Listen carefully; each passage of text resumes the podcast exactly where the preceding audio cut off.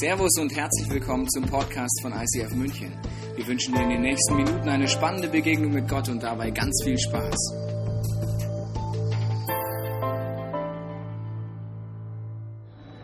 Guten Morgen.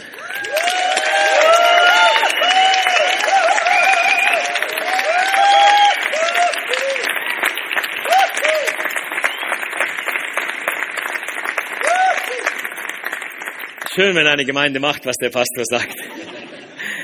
Angstfrei, angstfrei leben, das ist die Serie, um die es geht. Und ihr habt mich eingeladen für dieses sicher heikle Thema Angstfrei leben, auch angesichts dieser Realität, dass wir einmal sterben müssen, angesichts dieser Realität des Todes. Und wenn man so als Gast aus Karlsruhe, als Pastor in ein anderes ICF geht und dort eine Predigt hält, wisst ihr, was dann Voraussetzung ist und was jeder Pastor macht, der schon zu euch gekommen ist? Man hört erstmal ein oder zwei Podcasts an, was schon gepredigt wurde. Weil ich will ja heute nicht hier vor euch stehen und das sagen, was erst letzten Sonntag oder Tobi schon am ersten Gottesdienst gesagt hat. Also habe ich das getan und äh, wenn du klug bist, suchst du dann die erste Celebration aus und wenn das gut ist, hat ja auch der Senior Pastor gemacht. Das war bei euch so und ich wollte da mal eben so reinhören, so by the way, paar Mal reinzappen und dann meine Predigt vorbereiten. Und dann bin ich hängen geblieben. Und das kann natürlich passieren, wenn man einen Pastor wie Tobi Teichen hat. Dann kannst du nicht einmal eben so reinzappen und wieder raus. Dann bin ich echt hängen geblieben. Und ich war begeistert. Ihr wisst, dass ihr den Pastor habt, der am meisten Worte in 30 Minuten formulieren kann, gell? Das wisst ihr, ja. Ist ein, ein Mordskerl, der Tobi, ja. Von, von Karlsruhe aus betrachtet ist das ein richtiger Leuchtturm, ja. Da denkst du, wow, der Tobi, wow, der kann reden, der ist witzig, der macht tausend Witze, tausendmal mehr als ich je in meinem Leben. Und die Leute lachen auch noch drüber. Es ist wirklich ein wunderbarer Kerl, er hat eine tolle Frau, eine tolle Kirche, tolle Menschen um ihn herum. Und dann hat er gepredigt über das Thema Angst. Und ich habe so ehrlich gedacht, naja, vielleicht hat er mal ein Buch darüber gelesen, dass er wenigstens weiß, über was er predigt. Hallo? Und dann habe ich seine Predigt angehört, ja. Vielleicht kennt ihr ihn besser, aber ich kenne ihn ein bisschen von, von weitem. Von weitem leuchtet er wirklich wie ein Leuchtturm. Und dann hat er diese Predigt angefangen und hat ganz stinkehrlich erzählt von seinen persönlichen Ängsten. Und das war mehr, als ich erwartet hätte, was ein Pastor so loslässt von sich selber vor tausend Menschen an einem Sonntag. Er hat nicht nur von Ängsten erzählt, er hat sogar von einer Panikattacke erzählt. Das ist schon eine beeindruckende und starke Angst. Und er war sehr, sehr persönlich. Und ich möchte euch an dieser Stelle am Anfang meiner Predigt beglückwünschen zu Pastoren hier im ICF München, die so sind wie Tobi. Die nicht nur in 30 Minuten am meisten Worte machen können von allen Pastoren des Movements, die nicht nur solche Leuchttürme sind und so witzig und so tolle Kerle und auch noch gut aussehen. Nein, sondern zu Pastoren, die so ehrlich sind. Ich glaube, dass das das meiste ist, was ihr von eurem Tobi habt, dass es eine ehrliche Haut ist, dass er ehrlich und authentisch ist in dem, was er tut, wie wir es alle sein möchten und auch, denke ich, sind in diesem Movement. Ich möchte euch dazu wirklich beglückwünschen. Das hat mich beeindruckt, als ich da reingehört habe in diese Predigt. Und dann habe ich gedacht, Steffen, erzählst du doch auch einfach mal von einer Angst. Und ich habe mich erinnert an eine Angst, die noch gar nicht so lange zurückliegt und die hat mit der Besteigung eines Berges zu tun. Da sind wir zusammen mit fünf Mannen im Engadin auf den Piz Cash. Ich dachte gelaufen, am Ende war es geklettert. Das waren die Mannen. Piz Cash, ich weiß nicht, ob euch das was sagt, dreieinhalbtausend Meter hoch, für Bergsteiger so ein Spaziergang, aber ich war halt auch dabei. Ja? Fünf Männer, Matthias Häuser hat übrigens unsere Truppe angeführt. Seine Eltern sind hier in der Gemeinde und ich glaube, früher war er auch mal hier ein feiner Kerl aus, aus, aus, aus der Schweiz. Ja, der kennt sich hier aus, wie in seiner Jackentasche. Der hat uns da hochgeführt. Ja, und es hat eigentlich auch ganz gut angefangen. Wir sind losgelaufen morgens um vier. Da müsst ihr jetzt sagen, boah, ey. Ja, also noch einmal. Wir sind losgelaufen morgens um vier. Sehr gut. Und das war wirklich früh mit der Taschenlampe in der Hand. Da scheint noch keine Sonne, auch nicht im Engadin auf den Bergen. Und es ging richtig gut los. Ja, ich habe gute Kondition gehabt. Ich habe nicht trainiert vorher, wie manche meiner Kollegen ein bisschen so ein bisschen mehr Sport gemacht haben, wie Micha, der war auch dabei, der sitzt hier. Nein, ich habe nicht trainiert, weil ich wusste auf langen Strecken, das machst du schon, Steffen. Und dann kamen wir und das war dann meine Zeit auf dieses, auf diesen Gletscher. Seid ihr schon mal über einen Gletscher gelaufen? Da freust du dich über jedes Kilogramm Gepäck, das du nicht im Rucksack und am Bauch hast, ja? Weil immer wenn du läufst, dann sinkst du ein und das kostet unglaublich viel Kraft, ja? Und dann sind wir so auf den Gletscher raufgelaufen und ich habe gemerkt, wie meine Schäfchen um mich herum ein bisschen müde wurden, ja? Diese starken Männer sind ein bisschen langsam geworden. Und jetzt kommt etwas Gemeines, ich schäme mich auch ein bisschen dabei, aber das ist vielleicht so bei Pastoren. Wisst ihr, Pastoren sind ja Hirten. Und wenn die Schäfchen müde werden, was passiert dann mit dem Hirten? Dann wird der Hirte stark. Das ist ja logisch, ja? Du musst ja für die Schäfchen da sein. Das hat mich richtig motiviert, diese Kerle da schwitzen zu sehen. Sie haben ein bisschen abgehängt. Selbst mein Freund Michael ist ein wenig langsam geworden. Und ich bin immer stärker geworden. Ja, und ich habe mir schon Gedanken gemacht, wie könnte ich ihn tragen und so weiter. Aber er wiegt 100 Kilo, kannst du eh vergessen. Aber es hat mich so richtig motiviert. Und dann kam das Ende vom Gletscher. Hey Leute, und das war der Anfang dann von meinem Ende. Denn der Weg war aus. Ja, auf den Gletscher, das war ein Spaziergang für mich, ja, easy, Micha, ne? Und dann kam das Ende vom Gletscher und wisst ihr, was dann war? Und darauf hat mich niemand vorbereitet. Wir mussten klettern. Klettern, ja, kein Weg mehr. Nicht nur ein steiniger Weg, nein, kein Weg mehr. Ja, okay, jetzt sagst du nicht 80 Meter hoch, vielleicht drei, vier Meter manchmal so hoch klettern. Aber wenn du da losgelassen hättest, dann wärst du noch über ein Geröllfeld gerutscht und dann wärst du 40 Meter tief abgestürzt. Und das wäre schon gefährlich. Oder? Also ich, ich, ich habe einfach gemerkt, es ging mir nicht gut. Und wisst ihr, wieder, Pastor, wie, wie zeigt sich die Angst eines Pastors? Ich hatte Angst um die anderen. Ich musste da am Ende über mich selber lachen, aber es war wirklich so. Ich habe mich gefragt, hey, wenn Michael jetzt ausrutscht, was sage ich seiner Frau? Was sage ich Alex, wenn ich ihn nicht mehr mit nach Hause bringe, bis ich dann irgendwann zugeben musste, er hatte gar kein Problem, er hatte einen Heidenspaß, nur ich hatte eine Heidenangst. Und zwar eben Höhenangst. Ich weiß nicht, ob du das kennst. Höhenangst, das hört sich ganz nett an, wenn einer darüber erzählt. Und wenn du so am Abgrund stehst und du kannst gleich wieder zurückgehen, dann ist das vielleicht auch mal ganz nett, mit der Höhenangst zu spielen. Hey, wenn du aber da auf dem Berg stehst und nach hinten geht's nicht, nach vorne geht's nicht, das ist echt ein Scheiß, ich sag's euch.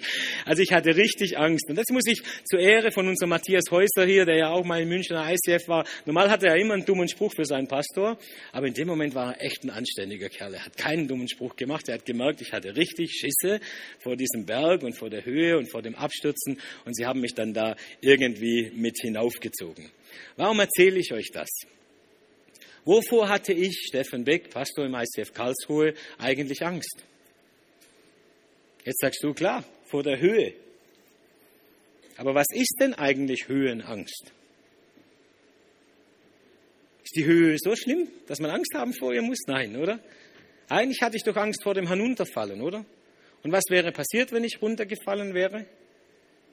Ich wäre abgestürzt und ich wäre vielleicht tot gewesen. Mein Leben wäre, ich hatte Todesangst. Und ihr Lieben, das will ich am Anfang sagen. Viele, viele unserer Ängste im Leben, wahrscheinlich über die Hälfte, sind eigentlich zurückzuführen auf diese eine tiefe Angst, um die es heute in diesem Gottesdienst geht, nämlich diese Angst, einmal zu sterben, einmal nicht mehr da zu sein. Denn wir wissen, man lebt nur einmal. Und das Leben ist ein kostbares Geschenk. Und wir leben nicht zweimal oder dreimal. Es gibt ja so Filme, da, da, da gibt es mehrere Leben. Hätte ich mehrere Leben gehabt, äh, dann hätte ich ja zum Beispiel auch, wenn ich so, zum Beispiel, wir haben ein Bild, glaube ich, von, von einem Grat, also wo man so über den Berg läuft. Kann man das Bild mal sehen von dem Grat? Genau. Wenn man da drüber läuft und man fällt jetzt rechts oder links runter, dann ist das eine Weile ganz schön spaßig darunter. Ja, das ist wie Skifahren oder Schlittenfahren und dann macht es unten Bumm und dann haut es dir den Schädel zusammen und das Licht geht aus und du bist eben mal kurz tot. Das ist gar nicht so schlimm, wenn man mehrere Leben hat dann könntest du das vielleicht sogar mal wagen. Du springst hinunter und sagst, das ist wie Bungee-Jumping, nur ich muss nichts dafür bezahlen, bin mal kurz tot und danach gibt's Leben zwei oder wenn du schon zwei, dreimal gemacht hast, Leben vier oder Leben fünf und dann geht's einfach so weiter. Aber so ist es halt nicht, ihr Lieben. Sonst müssten wir ja gar nicht Angst haben, wenn es einfach immer wieder weiterginge. Es ist einfach so, dass man nur einmal lebt. Und mir hat dieses Beispiel von meiner Angst gezeigt, immerhin bin ich ja auch Pastor, ich müsste ja eigentlich keine so große Angst haben vor dem Sterben. Ich predige ja heute schließlich zu euch darüber, aber hallo, nein, auch ich hatte eine tierische Angst. Die Angst, da einfach abzustürzen und nicht mehr zu sein. Und viele, viele unserer Ängste haben mit dem zu tun, dass wir nur einmal leben. Und jetzt habe ich euch hier zwei Uhren mitgebracht. Hier die Sanduhr, ganz klassisch, und hier die Kreisuhr mit dem Ziffernblatt. Und diese Kreisuhr, mit der möchte ich anfangen, das ist so ein typisches Modell unserer Zeitmessung. Das kennt ihr auch. Viele haben es am, am, am Arm, eine Armbanduhr, die einen Kreis haben. Das funktioniert so, ja. So, nur, nur, einfach, falls ihr es nicht wisst. Wenn die Uhr da rumläuft, dann kommt die wieder hier oben an, also der kleine Zeiger. Und wenn es dann nachts um zwölf ist, so fünf vor zwölf, drei vor zwölf, eins vor zwölf, zwölf, was passiert dann? Dann kommt einfach ein neuer Tag und es geht wieder von vorne los. Immer wieder Dienstag, Mittwoch, kleiner Zeiger jetzt, ja, Donnerstag, Freitag, Samstag, eine Woche, nächste Woche, 52 Wochen rum, dann kommt wieder ein neues Jahr. Alles kommt wieder. Das ist die Kreisuhr. Nicht umsonst ist es eine Kreisuhr, weil diese ganzen Modelle sich natürlich an den Gestirnen orientieren und da kommt ja auch nach dem Mond die Sonne wieder und nach der Sonne der Mond wieder und nach einem Jahr das nächste Jahr wieder und so weiter und so fort. Alles kommt wieder. Das ist das eine Modell. Übrigens auch das Modell der Menschen, die an die Reinkarnation glauben, also an eine Wiedergeburt nach dem Tod. Also die Menschen, die daran glauben, re incarna, karna heißt Fleisch, re zurück, dass wir, wenn wir mal sterben, nach unserem Tod wieder zurückkommen ins Fleisch, Reinkarnation quasi. Zurück ins Fleisch heißt, dass wir wieder in einem anderen Lebewesen weiterleben. Das kann ganz gut sein für dich, wenn du dich nämlich gut angestellt sagst. So sagt der Hinduismus zum Beispiel ganz einfach gesagt, dann kommst du vielleicht als König auf die Welt und dann geht es dir gut. Wenn du dich nicht so gut angestellt hast, dann kommst du halt als Magd auf diese Welt, dann musst du halt wieder schaffen, ja. Wir haben eine Bekannte, meine Frau und ich, die lebt in, in dem Ort, wo wir her sind, und die hat gesagt, die arbeitet nichts. Den ganzen Tag nicht. Und die ist schon über älter wie ich, also schon alt, ja. Also schon, schon, schon ziemlich alt und hat noch nichts gearbeitet. Warum? Sie sagt, sie war in ihrem früheren Leben eine Magd. Und sie hat genug gearbeitet. cool, oder? Das glauben Menschen. Ihr glaubt gar nicht, was wir alles glauben. Nicht selten reden Menschen mit mir über diese Frage, was passiert eigentlich, wenn wir sterben und wie ist das mit dem Leben und mit dem Leben nach dem Tod. Ich bin ja auch Pastor, mit mir kann man über sowas schon reden. Vielleicht nicht mit jedem, aber mit mir. Und dann erzählen sie mir, dass sie daran glauben, dass wenn sie sterben, sie einmal in einem neuen Lebewesen auf diese Welt kommen und weiterleben. Und schmunzeln muss ich manchmal darüber, weil die Menschen, die mit diesem Modell der Reinkarnation groß geworden sind, also im Osten der Welt, also Hindus, Buddhismus und so weiter, Hinduismus, Menschen, die mit diesem Modell groß geworden sind, die empfinden dieses Modell als eine riesige Last. Ja, wir, wir holen das in den Westen rüber und sagen, hey, Reinkarnation als ein Modell, dem Tod die Angst zu nehmen, weil ich komme ja wieder. So nach dem Motto, ich gehe mal kurz sterben, sprach der Hindu, aber keine Angst, ich komme wieder. Und wir denken, wir trösten uns damit. Für die Menschen im Hinduismus ist genau das eine riesige Last. Und ihre ganze Religion ist darauf ausgerichtet, dass sie meditieren und religiös werden wie die Sau, um diesem Modell zu entrinnen. Also, dass sie nicht mehr wiedergeboren werden, sondern das Ziel ist, dass sie irgendwann ihren Frieden finden im Nirvana, in diesem ewigen Nichts, wie immer man da dann auch Frieden finden möchte. Das ist schon verrückt, finde ich. Wir holen dieses Modell, das die anderen versuchen zu überwinden, rüber in den Westen und meinen, es wäre eine trostvolle Antwort auf die Frage, wie geht es weiter nach dem Tod. So viel zu diesem Modell. Alles kommt wieder. Und jetzt seht ihr hier auf dieser Seite die Sanduhr. Nach dem Gesetz der Schwerkraft fällt einfach Sandkörnchen für Sandkörnchen nach unten durch diesen schmalen äh, Grat hier durch nach unten. Man sieht eigentlich bei der Sanduhr, wenn ihr genau hinseht, seht ihr auch den Strahl, wirklich wie die Zeit verrinnt. Sandkorn für Sandkorn. Und irgendwann kommt mal der Moment, vielleicht noch, wenn ich lang genug predige, heute noch im Gottesdienst, wo da oben das letzte Sandkorn durch diese Sanduhr läuft. Und dann, ihr Lieben, ist Schluss. Alles hat ein Ende sagt dieses Modell. Dann müsste schon jemand kommen, der die Macht hat, von außen das Ganze auf den Kopf zu stellen. Dann geht es weiter. Aber sonst, wenn das jetzt einfach so weiterläuft, ist das ausgerichtet auf ein Ende nach einer bestimmten Zeit, nämlich wenn das letzte Sandkorn hier durchgegangen ist. Dann geht nichts mehr. Hier fügt sich nicht wie bei der Kreisuhr automatisch jedes Ende in einen neuen Anfang. Und jetzt möchte ich euch fragen, was ihr alle schon ahnt. Welchem dieser beiden Modelle ist unser Leben wohl näher? Dem Alles kommt wieder Modell oder dem Alles hat ein Ende Modell? Es ist klar, unser Leben ist eine begrenzte Zeit, in der wir hier auf dieser, Zeit, auf dieser Welt sind und gleicht eher diesem Modell. Das ist eine Wahrheit, der wir uns irgendwann mal oder hin und wieder im Leben stellen müssen. Unser Leben ist ausgerichtet wie dieser Sand in dieser Sanduhr. Und zwar wird der niemals in diese Richtung fließen, weil die Schwerkraft sagt, es wird immer in diese Richtung gehen. Immer wird der Sand in diese Richtung fließen. Und das ist ein, ein Ausgerichtetsein, ein unumkehrbarer Prozess, wenn nicht jemand von außen eingreift. Und ich frage mich schon, ob in diesem unausumkehrbaren Ausgerichtetsein unseres Lebens auf den Tod hin nicht auch ein letztes Gericht ausgerichtet, jetzt habe ich doch vom Gericht, lieber Tobi, auch wenn ich von Karlsruhe bin, ob dieses Ausgerichtetsein unseres Lebens nicht doch ein Hinweis ist auf dieses letzte Gericht. Die Bibel sagt uns auf jeden Fall im Brief an die Hebräer Kapitel 9, es ist dem Menschen gesetzt, einmal zu sterben. Irgendwann wird auch dein und mein letztes Sandkorn hier durchlaufen, danach aber das Gericht, so hat es Luther übersetzt. Und ihr Lieben, das gilt es im Leben zu begreifen und daraus jetzt die richtigen Schlussfolgerungen zu ziehen. Und eines ist, ich glaube, wir müssen jetzt aufpassen, dass wir vor lauter Gedanken daran, dass unsere Lebenszeit begrenzt ist, was ja eine Realität ist, nicht anfangen, hektisch zu werden und wie ein Hamster im Laufrad laufen.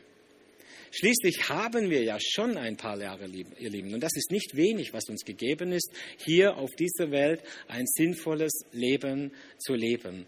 Aber manche Menschen unter uns, und vielleicht gehören wir in Ansätzen manchmal selber dazu, die denken, oh, meine Zeit ist kurz, meine Zeit ist knapp, ich kann gar nicht mehr alle Reisen machen, oh, liebe Zeit, und das ist wirklich so, du könntest nicht alle Orte dieser Welt bereisen, da reicht dein Leben wahrscheinlich nicht aus, sondern du musst irgendwann deinen Frieden machen damit, dass auch deine Lebenszeit begrenzt ist. Und wenn du diesen Frieden nicht findest, dann fängst du an, wie ein Hamster im Laufrad zu laufen. Immer schneller, immer schneller. Und wisst ihr, was das Problem ist? Wer schneller lebt, ist schneller fertig. Das ist das Problem. Du kannst dem gar nicht so entfliehen. Manchmal habe ich den Eindruck, manche Menschen leben so schnell, weil sie das Doppelte in ihr Leben reinpacken wollen. Sie leben so schnell und sind auch manchmal in der Gefahr, in einen Burnout zu rennen, weil sie einfach noch keinen Frieden damit haben, dass auch sie eines Tages sterben müssen.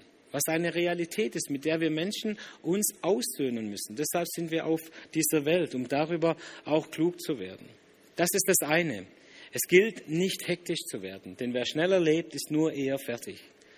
Und das andere ist, jetzt gilt es aber auch, nicht einfach so in den Tag hinein zu dümpeln.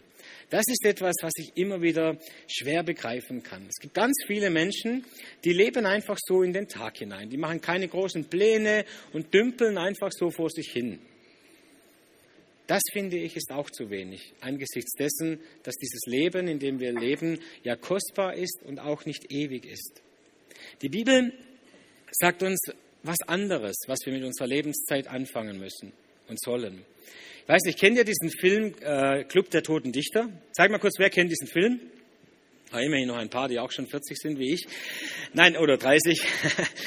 okay, Club der Toten Dichter. Ich sage jetzt gar nicht, worum es da geht, aber da gibt es einen richtig guten Satz auf Lateinisch und der heißt Carpe diem. Nutze den Tag. Übrigens auch ein, ein Wort, das in der Bibel steht, im Epheserbrief, im fünften Kapitel, da schreibt Luther, kaufe die Zeit aus. Also nutze deine Lebenszeit. Lasse nicht einfach so verstreichen, äh, ins Nichts hinein, dümple nicht in den Tag hinein, sondern fang an, das Wesentliche vom Unwesentlichen zu unterscheiden und tu in dieser Zeit, die dir bleibt, das Richtige. Nutze den Tag. Ich glaube, darum geht es, dass wir einerseits nicht hektisch werden wie ein Hamster im Laufrad und auf der anderen Seite unser Leben auch nicht verschlafen und vor uns hindümpeln, sondern angesichts dessen, dass wir wissen, dass wir einmal sterben müssen, einfach den Tag und die Lebenszeit nutzen und das Beste aus unserem Leben machen. Darum geht es, ihr Lieben. Und deshalb macht es Sinn, und ich möchte euch dazu beglückwünschen, dass wir uns in dieser Serie angstfrei auch mit dieser letzten Angst befassen, nämlich mit dieser Angst vor dem Sterben oder vor dem Tod. Es ist uns eine Aufgabe gegeben als Menschen, uns auch mit diesem Thema auseinanderzusetzen. Und ich glaube, dass es viel, viel einfacher ist, sich mit dem Thema des Todes auseinanderzusetzen, wenn man den kennt, und zwar wirklich kennt, der die Macht des Todes überwunden hat, von dem die Bibel sagt, dass er den Tod besiegt hat. Hört mal, was die Bibel aus dieser Perspektive über den Tod sagt. Das ist jetzt im ersten Brief an die Korinther, Kapitel 15. Da steht, der Tod ist auf der ganzen Linie besiegt. Sieg über den Tod. Tod, wo ist dein Sieg? Tod, wo ist dein tödlicher Stachel? Womit willst du uns abschießen? Gott aber sei Dank. Durch Jesus Christus, unseren Herrn, schenkt er uns den Sieg eben auch über den Tod. Ich möchte euch von mir her sagen, ich habe beschlossen, an diesen Jesus zu glauben. Und wenn du mich heute fragst, warum glaubst du an Jesus, dann sage ich dir nicht, weil ich Pastor bin und es sonst auch blöd wäre, wenn ich nicht an ihn glauben würde. Nein, ich sage dir ganz persönlich aus zwei Gründen. Weil ich die Herausforderungen des Lebens mit meinem Jesus besser bewältigen kann und weil ich die Herausforderung, die auch zu meinem Leben gehört, nämlich eines Tages zu sterben, mit meinem Jesus auch besser bewältigen kann. Das sind für mich die zwei Dinge, warum ich glaube, weil ich mit Jesus besser leben kann und mit Jesus besser sterben kann. Darum bin ich auch Prediger geworden. Darum habe ich eine Gemeinde gegründet, weil diese Message für mich so wichtig ist, dass ich sage, es lohnt sich, dafür alles zu geben, dass viele, viele Menschen, viele Freunde, die ich mag und von denen ich weiß, sie wissen diese Wahrheit noch nicht so wie ich, können sie noch nicht glauben, dass sie es verstehen können, dass sie mit diesem Jesus, auch sie und nicht nur ich, besser leben und besser sterben können. Denn dass du lebst, hat zutiefst auch damit zu tun, dass du stirbst. Und dass du einmal stirbst, hat damit zu tun, dass du lebst. Und jetzt sind wir bei dem, was Tod ist in der Biologie. Ein kleiner Ausflug, bevor wir dann noch einmal sagen, was die Bibel eigentlich darunter versteht. Stellt euch einmal kurz vor, es würde uns gelingen, und wir arbeiten ja dran in dieser Welt, alle Krankheiten zu besiegen. Niemand stirbt mehr an Krebs, an AIDS und an anderen Krankheiten, die wir nicht besiegt haben bisher. Und was jetzt noch schwieriger ist, sich vorzustellen, es würde uns auch gelingen, alle Einflüsse von außen, die unser Leben beenden können, wie zum Beispiel Unfälle oder, oder, oder Erdbeben oder Naturkatastrophen oder was auch immer, oder dass Menschen andere Menschen umbringen, all das würde auch vermeidbar sein. Hätten wir dann den Tod besiegt, ihr Lieben? Nein. Warum? Weil er dann eigentlich in seiner Reinkultur als der sogenannte Alterstod, als der natürliche Tod immer noch auftreten würde. Deshalb, das ist ein bisschen ernüchternd jetzt, aber ganz ehrlich, es geht heute um viel, viel mehr, wenn ich euch von Jesus erzähle, als um die Frage, ob Jesus uns hilft, von Krankheit wieder gesund zu werden. Das tut er, weil er auch der Herr ist über die Krankheit. Aber was ist denn, wenn wir für jemanden beten und er vom Krebs geheilt wird, Mitte 40? Und er noch 30, 40, 50 Jahre vielleicht leben kann. Vom Tod hat ihn dieses Gebet nicht erlöst, sondern nur von dieser Krankheit, vor einem vorzeitigen Tod. Aber es ist uns allen gesetzt, auf natürliche Weise eines Tages zu sterben. Und das hat mit der Biologie unseres Lebens zu tun. Denn dass du lebst, hat damit zu tun, dass eines Tages Ei und Samenzelle zusammengekommen sind, sich vereint haben, sich geteilt haben und mit jeder Teilung hat sich dein Leben entfaltet. Zellen teilen sich und so wachsen wir, ihr Lieben. Und irgendwann, irgendwann, ich sage jetzt nicht in welchem Alter, aber irgendwann kommt dieser Moment, wo du anfängst, kleiner zu werden und nicht größer. Versteht ihr? Und was passiert in unserem Körper in diesem Moment? Irgendwann kippt das. Im Moment, bei den meisten von uns ist es wahrscheinlich so, dass mehr Zellen nachwachsen als sterben. Aber irgendwann kippt das und das ist so geschaffen, das ist so ausgerichtet. Diese, diese Vermehrung unserer Zellen ist endlich, ist festgelegt. Das heißt, eines Tages werden mehr Zellen sterben als nachwachsen und dann fehlt was. Wenn mehr fehlt, als nachkommt, entsteht ein Defizit. Und dieses Defizit nennt man zum Beispiel Falten. Versteht ihr? So einfach ist das. Die Fältchen, wenn deine Frau aus dem Bad kommt und sagt, Stefan, ich sterbe, und dann musst du sagen, stimmt. das ist die Wahrheit. Diese Fältchen sind ein Zeichen, dass du angefangen hast zu sterben. Jetzt spreche ich mal unglaublich lustig darüber, aber es ist wirklich so. Es ist eine Realität. Dein Körper fängt irgendwann an, nicht mehr so viele Zellen nachzuproduzieren, wie du bräuchtest, sondern es werden weniger sein. Und deshalb ist der Abschluss vorprogrammiert und deshalb diese Unumkehrbarkeit, ups, der Sand ist gleich durch, diese Unumkehrbarkeit des Lebens, das gerichtet ist, ausgerichtet ist, einmal zu sterben. Und das hat damit zu tun, dass alles, was lebt, ihr Lieben, nur leben kann, weil es auch mal stirbt. Das ist einfach nicht voneinander zu trennen. Und jetzt lehrt uns die Bibel etwas in einem wunderschönen Wort. Und das heißt, Herr, lehre uns bedenken, dass wir sterben müssen, auf dass wir klug werden. Das ist Psalm 90. Da betet ein Mensch zu Gott, dem Herrn, lehre uns bedenken, dass wir sterben müssen. Wer lehrt uns jetzt eigentlich bedenken, dass wir sterben müssen? Der Herr, ihr Lieben nicht der Tod. Das ist für mich etwas, was ich neu erkannt habe. Menschen, die Gott nicht kennen, Freunde von mir, die Gott nicht kennen, die müssen sich auch dieser Realität stellen, dass sie sterben werden. Sie werden auch durch den Tod anderer Menschen daran erinnert, dass unser Leben endlich ist. Aber das Harte an dieser Geschichte ist, dass sie eigentlich sagen müssen, der Tod, die Realität des Todes um mich herum lehrt auch mich, dass ich sterben muss. Da muss ich euch sagen, bin ich froh, dass ich diesen Herrn kenne, dass ich dieses Gebet mit vielen von euch mitsprechen kann und sagen kann, es ist der Herr, ihr Lieben, der Herr, der uns im Himmel einmal erwartet, der mich lehrt, dass ich sterben muss, auf dass ich klug werde. Weil ich eine Beziehung zu diesem Herrn habe, ist es für mich ganz anders, mich damit auseinanderzusetzen. Und so kommen wir jetzt, und das ist mein Abschluss und mein wichtigster Punkt, von der Biologie in die Theologie. Was sagt denn jetzt eigentlich die Bibel? Was ist Tod und was ist Leben? Die Bibel sagt, wer den Sohn Gottes, also Jesus, hat, der hat das Leben.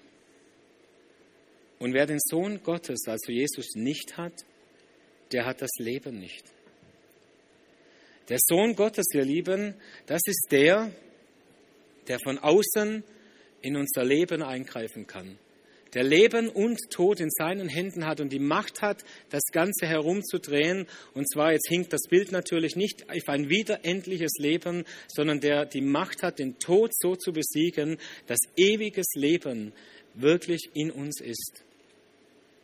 Das heißt, wer diesen Jesus hat, der die Macht hat, so über Tod und Leben, sagt die Bibel, der hat das Leben. Und wer diesen Jesus nicht hat, der hat das Leben auch nicht. Auch wenn er vielleicht jetzt im Moment lebt und strotzt vor Leben.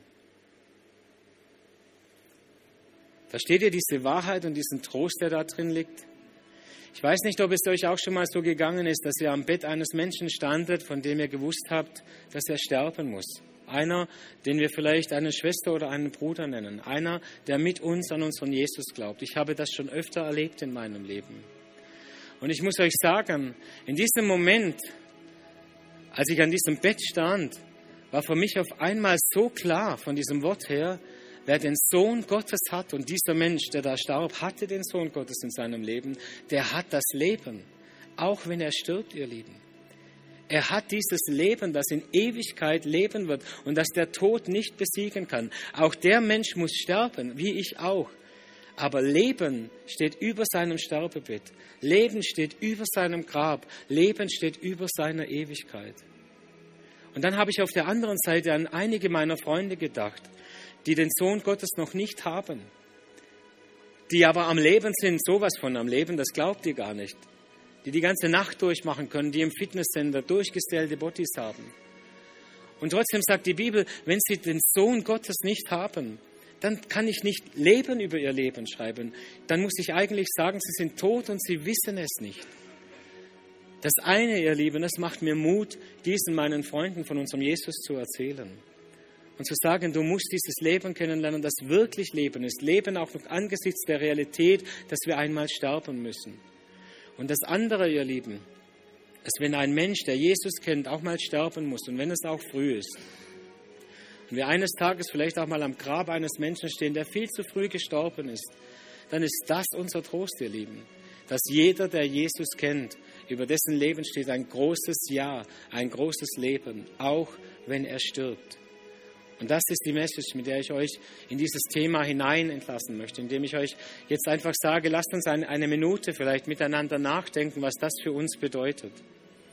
Vielleicht abschließend noch etwas aus der Bibel, weil das das auch nochmal deutlich macht. Ihr kennt diese Geschichte wo, von diesen verlorenen Söhnen, wo ein Sohn abhaut vom Vater, weg ist, verloren, und dann nach langer Zeit, nachdem er alles verprasst hat, wiederkommt und wieder beim Vater ist. Und da ist der andere Sohn, der ein bisschen Mühe hat, dass der Vater diesen Sohn einfach wieder aufgenommen hat und er sagt, du kannst doch dem jetzt kein Fest geben, der hat eben dein ganzes Geld verprasst, das ist ein Hurensohn, den musst du rausschmeißen.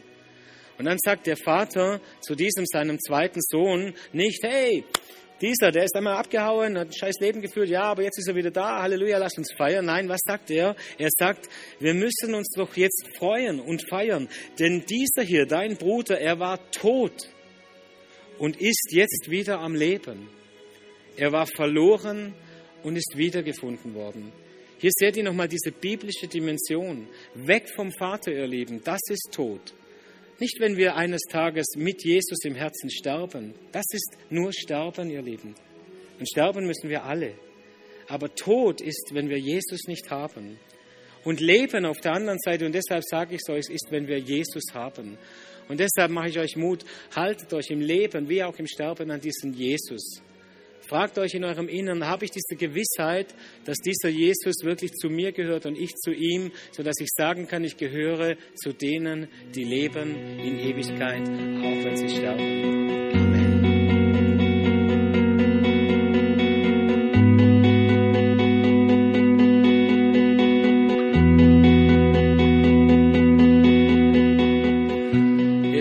dir Danke sagen.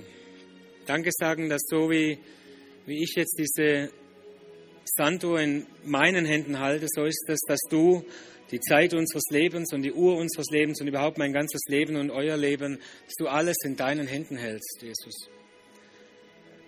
Du bist außerhalb dieses Geschehens der Sterblichkeit von Raum und Zeit, weil du ein wirklicher Gott bist, der Gott bist.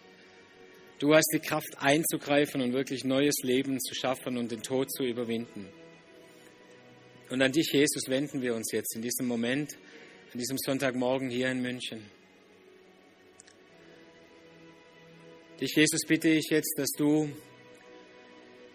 hier mit deiner Gegenwart durch deinen Heiligen Geist jetzt anwesend bist und unser Herzen ausfüllst mit dieser tiefen Gewissheit, dass unser Leben auch unser Sterben und auch unser ewiges Leben in deinen Händen ist. In deinen Händen ist der Anfang und das Ende und alles, was dazwischen ist. Wir hoffen, dass dir diese Predigt weitergeholfen hat. Wenn du Fragen hast, kannst du gerne an info at icf-moenchen.de mailen und weitere Informationen findest du auf unserer Homepage unter www.icf-moenchen.de.